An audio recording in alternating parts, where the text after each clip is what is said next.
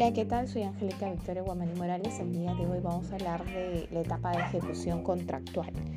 Eh, bajo los lineamientos de la ley de contrataciones, la 30225. Eh, cuando hablamos nosotros de la etapa de ejecución contractual, pero bajo, es, bajo, estamos hablando de compras públicas, obviamente. Pero vamos a, vamos a hacer una pequeña introducción, porque algunos tal vez es la primera vez que escuchan eh, la ley de contrataciones, por ejemplo, los siete procesos de selección que vamos a encontrar dentro de esta ley. Estamos hablando de una licitación pública, de un concurso público, de una adjudicación simplificada, de una subasta inversa electrónica, de una selección de consultores individuales, de una comparación de precios, de una contratación directa.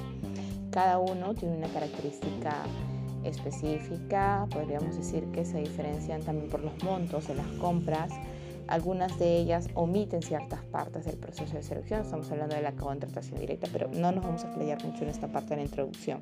También tenemos procedimientos especiales, catálogo electrónico de acuerdo marco. Eh, a modo de ejemplo, eh, existe una entidad pública en la cual esta entidad pública provee a la sociedad de bienes y servicios. Al proveer a la sociedad de bienes y servicios lo hace para cubrir ciertas necesidades. Entonces el área usuaria también tiene necesidades para proveer de estos bienes y servicios. Entonces para que, esta área, para que el área usuaria pueda cumplir aquel objetivo eh, acorde a la meta, a la estrategia que ha trabajado este, las entidades públicas, eh, esta entidad obviamente va a necesitar realizar compras, o sea, insumos. Entonces para eso tenemos el área de logística. El área de logística se encarga de recepcionar los requerimientos eh, del área usuaria. Estamos hablando de especificaciones técnicas o del TDR, término de referencia si fuera para servicios y el otro es para bienes. Eh, por ejemplo, mm, necesitan comprar computadoras. Okay. Eh, yo como en el área de logística, yo tengo que, yo trabajo bajo el marco legal de la ley de contrataciones en coordinación con el área de presupuesto. Cuando yo trabajo bajo estos lineamientos, yo lo que tengo que hacer es eh, realizar eh, los actos preparatorios. Esto se va a dividir de manera transversal en actos preparatorios, proceso de selección y etapa de ejecución contractual. Es ahí donde vamos a empezar a darle lectura a la ley de contrataciones. Más que nada va a ser una lectura en las cuales podríamos explicar ciertos puntos. Va a ser un poco largo el audio. Es a modo de estudio para aquellos que quieran realizar su examen de certificación. Entonces ya tenemos esto, esta introducción ¿no? de manera general. el ejemplo que se dio es que tenemos una entidad que va a proveer de bienes y servicios a la sociedad para generar un impacto que se quiere lograr dentro de la sociedad, un cambio. Obviamente esta entidad tiene áreas, cada área tiene, por ejemplo, alguna meta que tiene que cumplir, acorde a esto va, a, tener, va a necesitar insumos. Estamos hablando ya sea de compra de bienes, servicios, no sé, acorde a lo que la entidad quiere lograr. Y esta área va a pasar su requerimiento al área de logística. Logística es ahí donde empiezan los actos preparatorios, siguiente el proceso de selección y después la etapa de ejecución contractual. En los actos preparatorios, la finalidad de los actos preparatorios, más que nada es determinar el valor del bien o del bien o servicio, porque aquí yo voy a hacer la indagación, voy a hacer un estudio de mercado. Después que yo, acá también lo que yo hago es muy importante, viene a ser la certificación, eh, porque yo tengo que ver si es que hay... ¿Qué certificación? Cuando hablamos de certificación es que es como, o sea, eh, para que no suene mal, es como, en, en resumen, es como pedirle permiso al área de presupuesto. Oye, yo voy a necesitar tal cantidad para esta compra ¿no? Y el área de presupuesto me dice, ya, ok, está bien. Ah, bacán. Entonces yo ya estoy ahí certificando. entonces eso, eso también es uno de los requisitos que pide, exige, perdón, la ley de contrataciones. Ahora, cuando estamos en el proceso de selección, yo en base a que yo ya tengo un valor estimado, acá tenemos también valor estimado y valor referencial. Valor estimado es para bienes y servicios y el valor referencial es para obras. Entonces yo aquí ya tengo un valor estimado, porque vamos a, vamos a decir que es una compra de un bien yo tengo un valor estimado y al tener ese valor estimado, yo voy a, en base a eso, determinar qué proceso de, selección se puede dar en ese caso. Ahora, digamos, si fueran las computadoras, las computadoras hay un acuerdo marco, entonces ya no se da por el proceso de selección, se da por los procesos especiales que ese acuerdo marco. ¿Hay un límite? No hay un límite dentro del acuerdo marco. Yo puedo comprar de 10 hasta 500 computadoras o más, dependiendo de la necesidad y la disponibilidad presupuestal en ese momento. Bueno, después de esto, una vez que ya se gana, hay una persona que gana la buena pro o que queda administrativamente firme, Ahí también vamos a hacer una explicación rapidísima. Cuando, ¿Qué es cuando ganas la buena pro? Cuando se convoca la etapa de proceso de selección, alguno de los, vamos a decir que es cualquiera de los procesos de selección de manera general, eh, hay un cronograma que se publica en el CIACE, que es una página en la cual todos podemos visualizar qué proceso de selección se está llevando a cabo. Este cronograma tiene un cronograma en los cuales se va a recepcionar, se puede hacer consultas, y también hay, eh, cuando llegamos a la etapa final de este cronograma, de este cronograma, estamos hablando del otorgamiento de la buena pro. Cuando llegamos a este punto, eh, el otorgamiento de la buena pro es aquella persona que cumple con todas las condiciones eh, que exige las explicaciones técnicas. Entonces, se, puede haber un comité, dependiendo qué tipo de proceso, o se puede omitir que existe un comité, ¿no? Y se decide que esta persona es la persona que va a esta es la persona o la empresa que está ganando. Este, perdón, la palabra adecuada sería el postor ganador.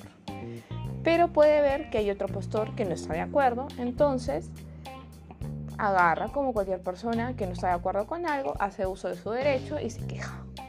Y dice, no, ¿por qué? ¿Por qué, el otro postor ha ganado si yo tengo las mismas condiciones? O tal vez yo presento, he presentado información válida en el momento determinado, eh, cuando se requirió este tipo de información. Puede quejarse.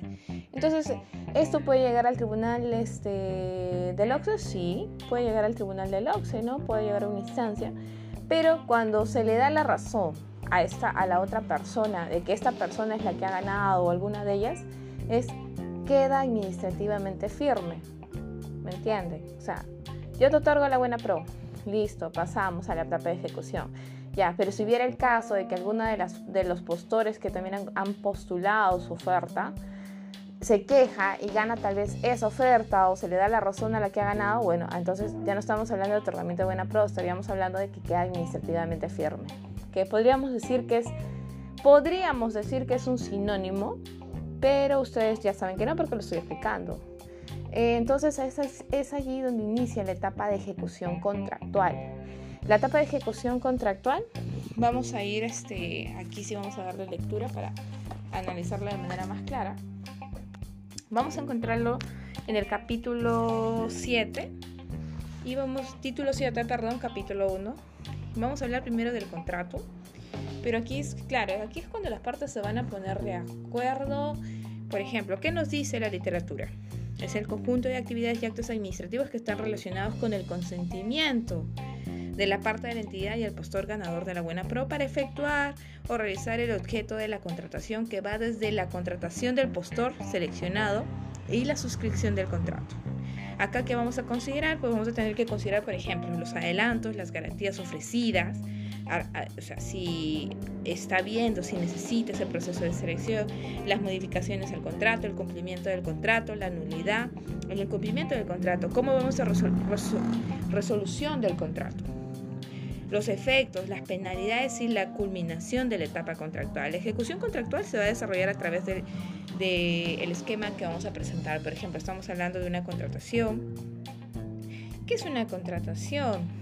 Por ejemplo, si ya explicamos que el contrato lo que va a tener es algo muy importante y que voy a volver a repetir, es que estamos hablando de una suscripción del contrato.